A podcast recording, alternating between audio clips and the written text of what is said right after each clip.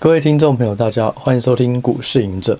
我们今天要来聊的主题是散热哦。散热我在非常久的之前哦，可能接近一年哦的 podcast 就大聊特聊过。那过了这么久的时间，今天再跟大家聊一下散热的投资机会。嗯，其实大家就是对散热有很多的期待哦，可能说哇水冷啊，或者是嗯用来伺服器啊。或是用在这个节能啊什么的，我一一跟大家讲哦，整个进程或者整个市场或者是投资机会要从哪里去研究，可能会比较有机会。我就由由这个 top down 由高而低，由上而下跟大家讲。我先从这个市场的报告去看整个市场的变化。首先呢，哦，我看到有一家。报告，他是说全球散热的方案，这个产值预计到二零二八年会达到一百九十三亿美元。那约当呢，整个这个成长性每年就是以十个 percent 做成长。其中呢，这个伺服器、五 G 基地台还有车用，它的成长最强劲。那双鸿呢，他曾经也有在对外说，这个资料中心的散热产值会到从二零二年到二零二八年。成长率每年是二十八趴，也就是平均散热成长十趴，可是资料中心的这个散热是成长二十八趴。其实散热为什么对于资料中心来讲是一个很重要的市场？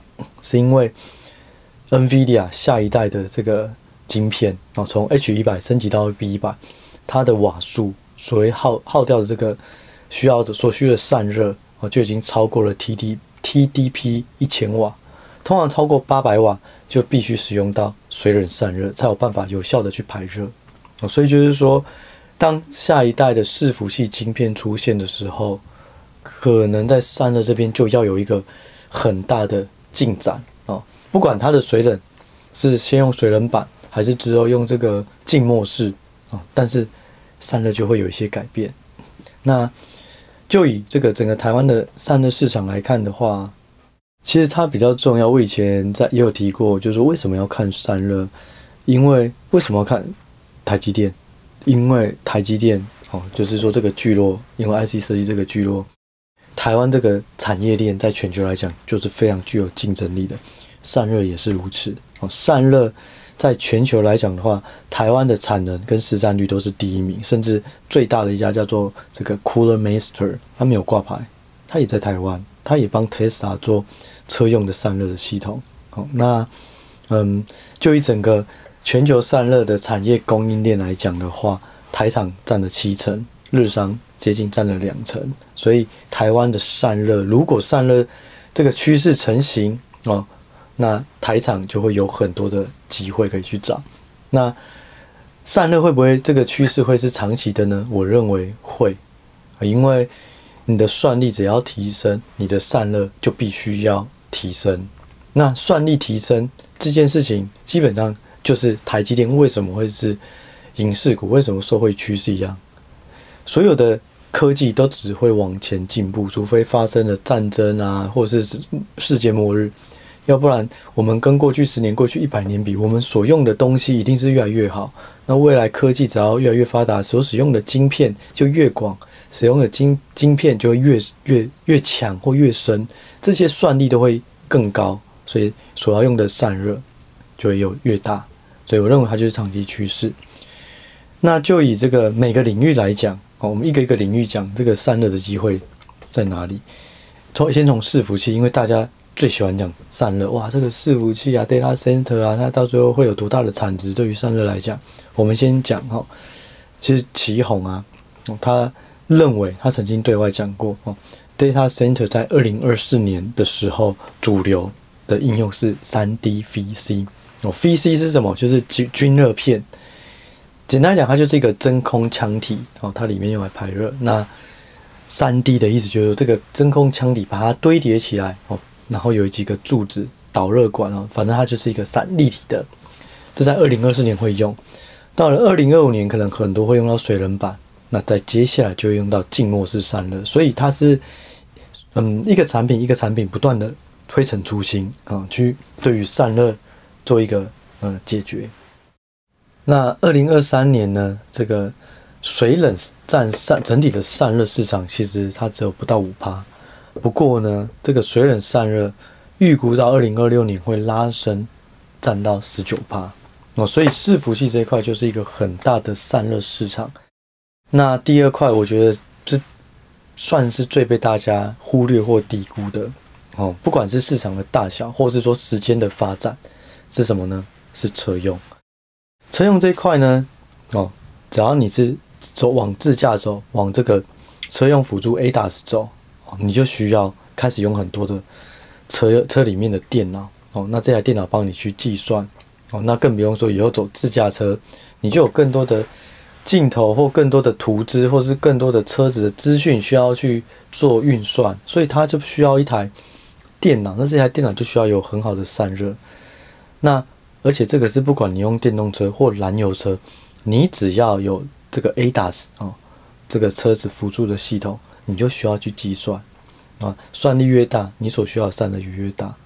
那在两年前哈，这个这个 MS 啊，他有出一个报告，他那时候是认为这个终端应用来讲的话，其实车用市场占可能接近九成啊。这两年前啊。跟现在有点改变，可是也就是说，其实车用市场这一块的饼是大的，对于散热而言。可是就以目前来看，其实大部分台湾的厂商都是强调，嗯，手机好伺服器，然后可能就是诶 GPU，可是就呃 CPU 或 GPU，可是就很少强调车用。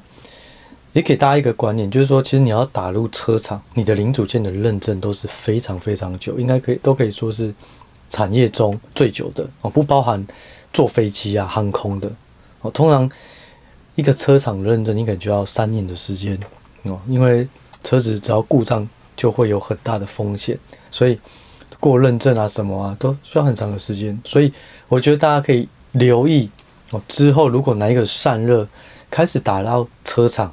那它就会领先市场，先进到这个这个领域里面，那它可能就会很快的得到更多车厂。其他后面的追兵，他就需要认证的时间啊，这些，所以可能就会比较错失后面商机。所以我觉得，在这个散热市场里面，大家一定要留意车用，而且车用这个已经是进行式了，它不会是到像刚刚讲到的这个伺服器的静默式水冷一样，可能要到二零二五年以后。哦，那甚至水冷板也是要等之后才会有。其实车用这块一代一代翻新，就会越用越多，所以我觉得这个大家可以留意一下。那下一个呢，就是 AI PC。我在上一集有聊到，就是说其实 AI PC 它跟一般的 PC 最大的差异看起来哦，就是它会有独立显卡。那这个独立显卡它就会需要独立的散热。那通常这种散热可能就是用。这种 VC 哦，均热片，所以如果是有一些厂商，他就是专注于在电脑，而且做均热片的，我觉得他也会有很大的注意哦，有很大的帮助。那再来呢，下一个是基地台，这个其实大家也比较少聊到，可是其实基地台对散热来讲也是一个很重要的市场。为什么？你就以五 G 基地台来讲，它的功耗就是四 G 基地台的三倍以上，所以它对于散热的需求也更高。那现在是五 G，之后还有六 G、七 G，它也会是一个持续性的投入投资。那对于散热来讲，它的需求也是持续性的放大。哦，那最后一个，我看到中国的比较多报告在讲，可是台湾其实目前是比较少在讲，就是储能。因为你储能就是把一些电流会做转换，直流电、交流电这些做转换，所以能量转换它就会有热，所以就会需要散热。在大陆来讲，哦，在中国，他们在这个产业讲的不是散热而已，他讲的叫做温控。哦，那所以，嗯，我看到几个报告都有提到，就是说，液冷温控这个市场其实是在这几年就会一个很明显的成长。哦，所以就是说，散热有非常多的领域。哦，从刚刚讲到的这个伺服器，然后车用，哦，AIPC。基地台、储能，这些都是。所以，如果你是真的想要从里面去找到适合的长期投资标的，那就要去了解说，到底哪一些个股他们是专注于在哪些领域，这样的话比较比较不会明明看好散热，可是却买到他没有受惠的个股，而且而且 而且散热它有分很多种。哦，就像大大分类，你基本上可以分成这个气冷嗯跟液冷。哦，气冷就是用空气用气体的方式去排热。液冷就是透过液体的方式，可是液冷呢，它有分，你是间接冷却哦，透过液体流过去，在外面哦，让它去降温哦，这种就是像是水冷板，也有是直接透过液体冷却，就像是浸没式。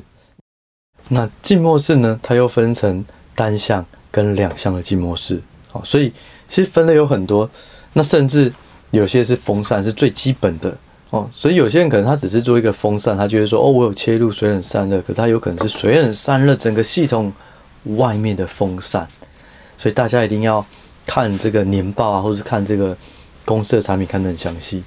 如果呢你更有心哦，我觉得还建议大家去看每一种散热它能够处理的最大的解热是多少。就像我刚刚提到的，当你的这个下一代的 NVIDIA 的晶片。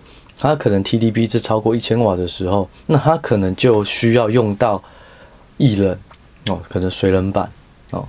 那如果你再往上，你可能就要需要用到浸没式。那车用呢？车车用的是这些，它的这这需嗯解热的需求到多少？那它又会需要什么产品？就可以随着整个产业的进展，哇，现在车用已经越来越明确了，或者是说这个下一代。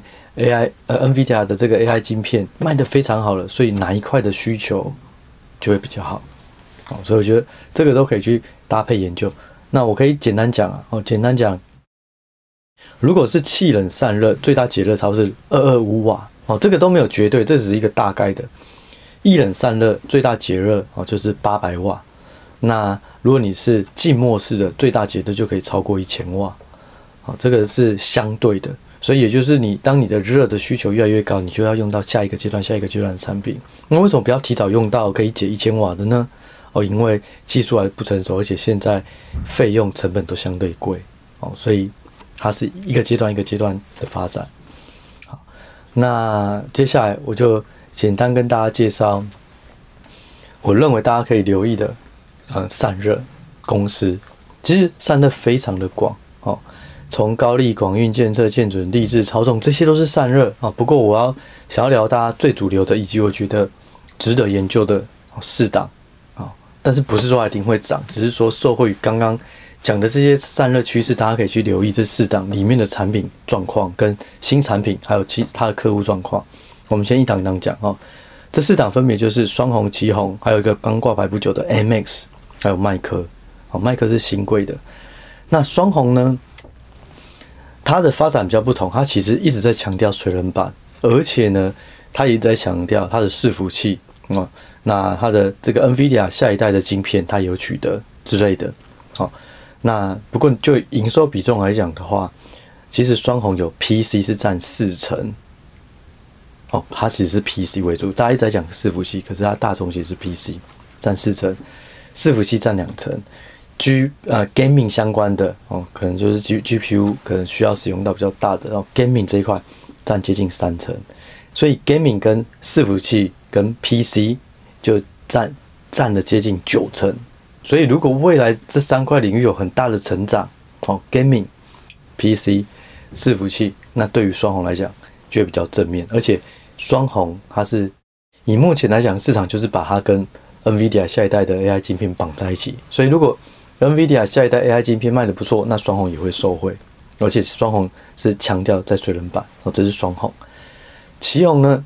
哦，它其实它的产品很多，它从风扇、从散热模组、从机壳什么都有哦。不过呢，近期我们比较可以看到它强调的是 3D VC，就像我刚刚提到的，VC 就是一个真空腔体散热的，那它实在是强调用 3D 的方式去做，那。就以奇宏来讲，它跟双红蛮像的，PC 也是占营收接近四成，伺服器也是占两成。不过不同的是，双红是 gaming 这里还占三成，可是奇宏呢，它比较大的反而是网通占了十三趴。所以你在嗯，研究双红跟奇宏，或者你在考虑哪一个做长期投资的时候，其实要把它分开哦。如果你是 gaming 这一块会比较好，而且又跟 NVIDIA 的这个 AI 晶片绑在一起，而且呢，嗯，它就是这个未来的市场是比较快走到水冷板哦，那可能双红会收呃，对，双红会收回。那如果呢是网通这边不错，而且是 3D-VC 这边的这个产品市场的需求是比较快起来的，哦，照理说啦是先 3D-VC 再水冷板，所以如果 3D-VC 这一块的时间，嗯，停留比较久，那对奇鋐来讲它就比较正面。哦，那我们再讲下一个叫做 A Max。我当时看到 M X 这家公司的时候，因为我就看新闻，因为这家公司以前没有嘛，我就看到他写哇，他是。它的营收比重，我通常都会先去看营收比重。营收比重呢，AI 高效运算产品占五成，水冷解决方案占三成。我想，哇靠，这个根本就是水冷公司的嘛，而且还有 AI 诶，套这么漂亮的字眼。后来去看，就是说看起来他是在做 Total Solution，也就是说他在做机柜哦，他不是做关键零组件。再去看了一下。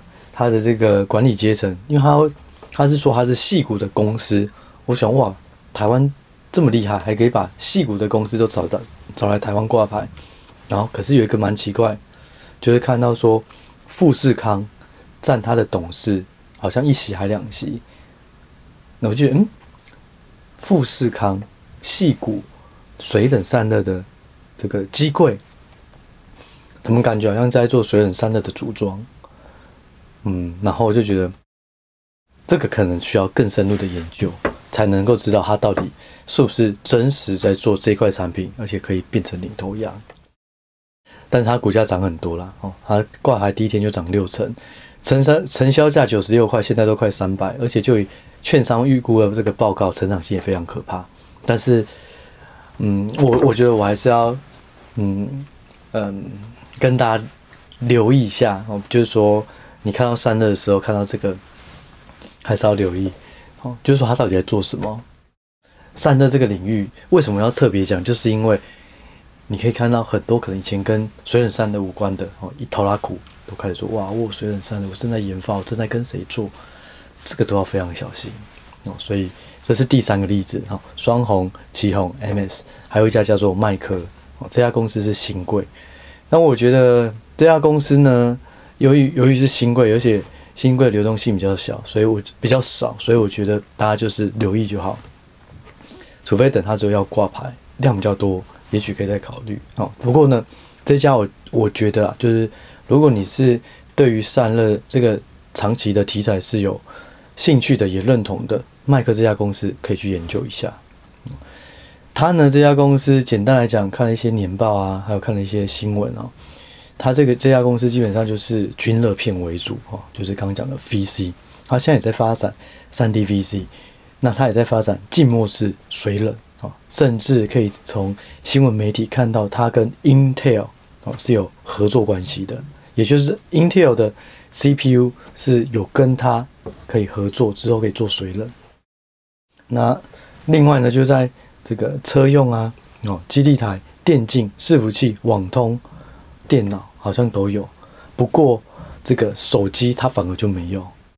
对，不过手机没有，我我自己会觉得比较好，因为手机目前整理的市场也是都已经慢慢下来了，而且它也算是比较竞争的市场。哦，那另外还有一个值得注意的，就是如果看它年报，可以发现它去年的前三大客户，哦，其中有两个蛮特别，一个是智邦，诶，那智邦。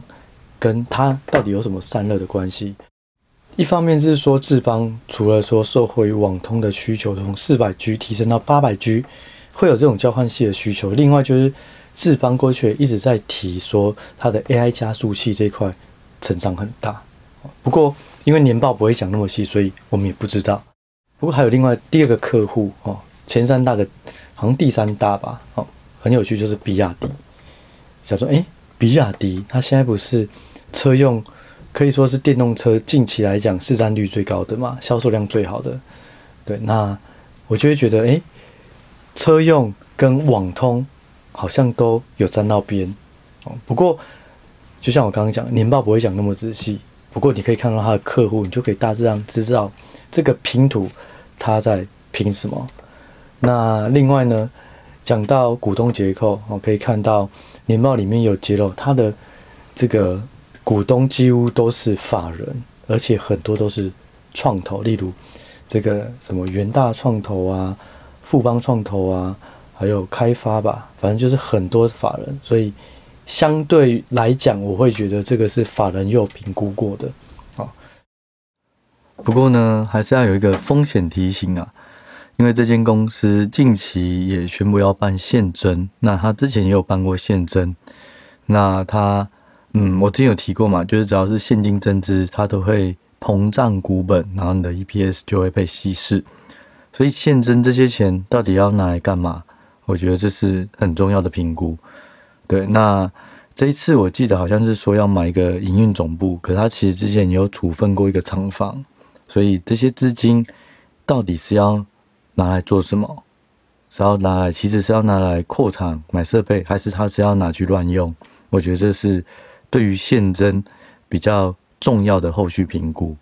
不过，因为它也在新柜了，那新柜的资讯通常也比较不透明，成交量可能也比较不稳定，甚至比较少。所以呢，如果有兴趣的话，一定要做更深入的研究，这样的话风险才会降低。那这几档呢？哦，它都有不同的产品。不同的 focus 的这种趋势，哦，有人在水冷板，有人在 3D VC。不过散热整个族群来讲，还是非常建议大家未来，我认为散热到二零二五年、二零二六年可能都还是有题材，只是说到底哪一年会有一个很明显的，其实也不能这样讲，其实今年散热就已经很强，只是目前是比较冷一点。可是我认为散热这个题材会随着新产品不断的带动热的需求。应该在未来还是可以找到很好的标的。好，那我这一集呢，我就先聊到这里，我们就下一集再见喽，拜拜。